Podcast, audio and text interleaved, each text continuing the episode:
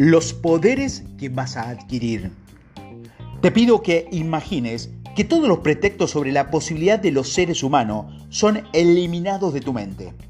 Visualiza por un instante que todas las conjeturas sobre tu personalidad o las teorías de ti mismo son solo un invento psicológico, un invento de alguien. ¿Y por qué no? Este puede ser un nuevo descubrimiento con una visión mucho más optimista, más creativa, más productiva, más constructiva del mismísimo ser humano, de ti mismo. Sin embargo, con el transcurso del tiempo, hemos creado y construido un concepto de nosotros como especie. Hemos venido creyendo y autoconvenciéndonos, generación tras generación, estudio tras estudio, de que todos los seres humanos o funcionamos de cierta manera, pero no nos hemos dado cuenta de que el concepto que tenemos de nosotros mismos también es un invento. ¿Qué pasaría si pudiéramos reinventar ese concepto y simplemente construir una mejor especie? Una que fuese triunfadora, superhumana, superior, mejorada, evolucionada. En el año 2012 hubo muchos mitos acerca de cambios que ocurriría ese mismo año. Se hicieron predicciones, unos pensaban que era charla, era solamente un chisme, y otros hicieron mucho dinero vendiendo mitos. Pero desde que yo era pequeño, el mundo se está acabando. Desde que yo recuerde, el planeta siempre ha estado en peligro de extinción. Pareciera que enfrentar constantemente a la humanidad con la muerte equivale a presentarse ante un gran maestro que nos ayudará o a replantearnos lo que somos, a dónde vamos y qué queremos. Pues imagínate que esta nueva visión del ser humano, el que es triunfador, aquel que logró lo que se quiere, que consigue lo que se propone, que alcanza todos sus objetivos, en vez de tener la percepción de que nacimos con una especie de mancha, una lista de errores, todos tuvieron un concepto diferente de nosotros mismos. ¿Cómo sería? Visualiza que podemos utilizar las habilidades que todos los seres humanos tenemos para potenciar todas nuestras capacidades. Sería maravilloso, ¿verdad? Pero hay un problema. No nos enseñaron cómo. No hay ningún manual que explique cómo hacerlo. Cómo ser humano, cómo ser persona, cómo ser un individuo, cómo ser psicológico para crearte, para desarrollar tu personalidad, para inventarte. Entonces, ¿qué hacemos? Como no hay un manual, lo que hace la mayoría de la gente es recordar, es decir, la mayoría de las personas aprenden de la repetición a través de sus padres. Lo que nos gusta de ello, lo repetimos. Lo que no nos gusta, tarde o temprano, por medio del inconsciente, también lo repetimos. Esta nueva visión del ser humano, de sí mismo, es lo que quiero compartirte en estos audios, porque me gustaría que de alguna manera me permitieras ayudarte a volverte triunfador, pero antes de continuar, quisiera relatarte una historia que me encanta.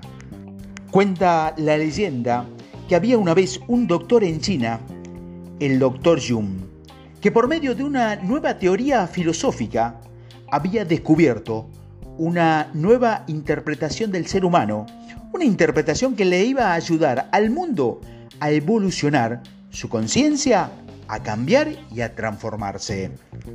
El doctor Jung ya tenía cientos de miles de seguidores. Algunos lo consideraban un nuevo líder espiritual. Todos los días, cientos de personas hacían larga fila para consultarlo, para recibir algunas de sus orientaciones espirituales.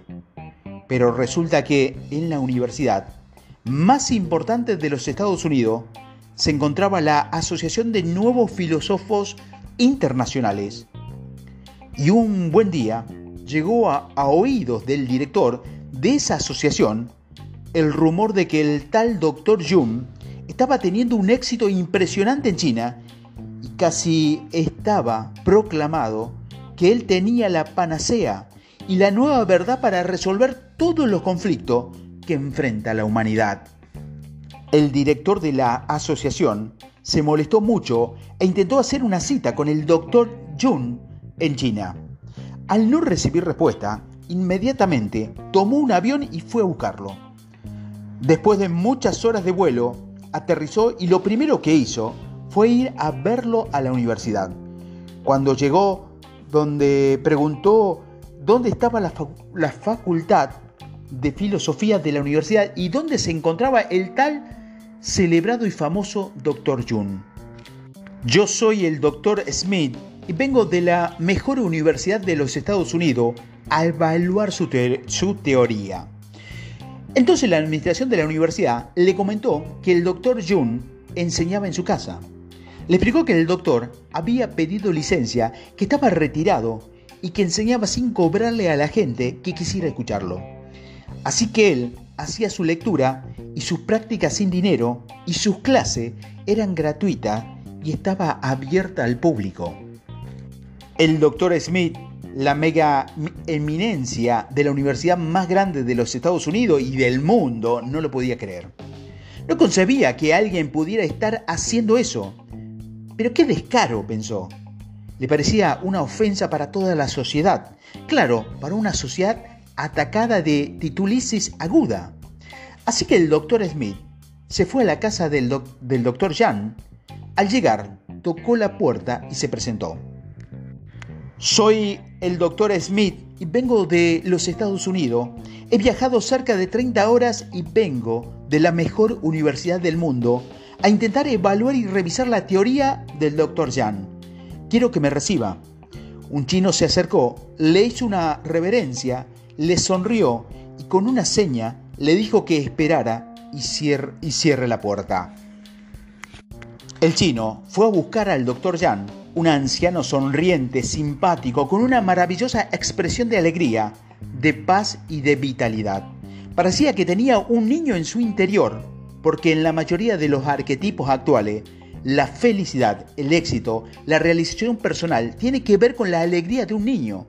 Piénselo, es algo muy interesante. Incluso la mayoría de los ideólogos religiosos proponen en sus principios espirituales que una de las formas de alcanzar los máximos niveles de realización espiritual es siendo como un niño. Eso es extraordinario. El caso es que este anciano chino tenía el espíritu alegre, feliz, y cuando recibió el recado le pidió al sirviente que por favor le dijera al visitante que lo esperara, porque primero iba a atender a sus pacientes. Así que salió el sirviente y le transmitió el mensaje al doctor Smith. Este se molestó. Pero usted, ¿no sabe quién soy yo?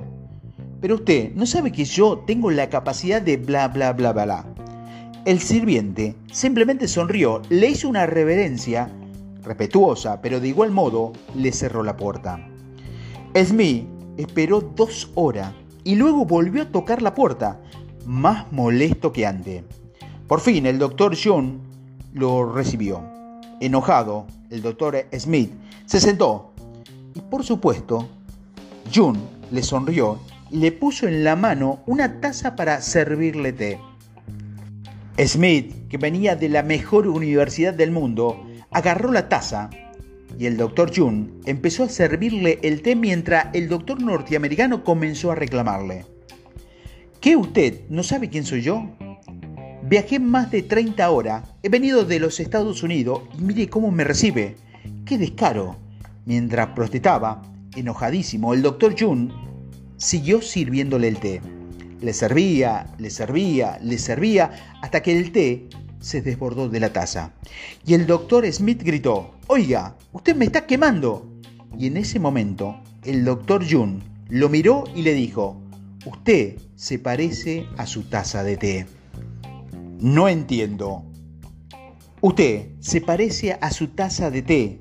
Su cerebro está lleno. Y cuando usted viene aquí a entrevistarme, yo le doy información, pero solo se va a derramar y se va a revolver con lo que ya tiene. No le va a dejar nada porque su cerebro está lleno y no vas a absorber nada. Después de decirle eso, cogió la taza del doctor, tiró el contenido en la mesa, la dejó vacía y agregó, si usted viniese aquí con una taza vacía, Mi información y mi teoría podrían ayudarlo a completar su vida. Pero mientras usted venga con su taza llena, lo que yo le digo solamente se va a derramar y no le va a servir de nada. Querido amigo, querida amiga, querido oyente, ten mucho cuidado con esta información. Parece que va a ser muy sencilla, pero gracias a la simplicidad y a la práctica psicológica, esta información tiene un poder impresionante, el poder de convertir tus pensamientos en realidades. Esa es la verdad, es real. Lo han utilizado los grandes genios y los grandes líderes en la historia de la humanidad. Lo han aplicado los maestros espirituales porque por medio de los pensamientos transformamos realidades. Las empresas, las compañías, los sueños, los productos, las organizaciones han surgido de pensamiento, de ideas y de sueños. Si aprendes a controlar tus pensamientos, si aprendes a dirigirlos, a reprogramar tu estructura psicológica, puedes lograr grandes cambios, transformaciones profundas, no solo en tu persona, en tu casa, en tu ciudad, sino en el mundo en el que vives. Esta puede ser una verdadera experiencia de transformación ideológica y psicológica, muy práctica y muy sencilla, pero muy poderosa. Se trata de los siete poderes.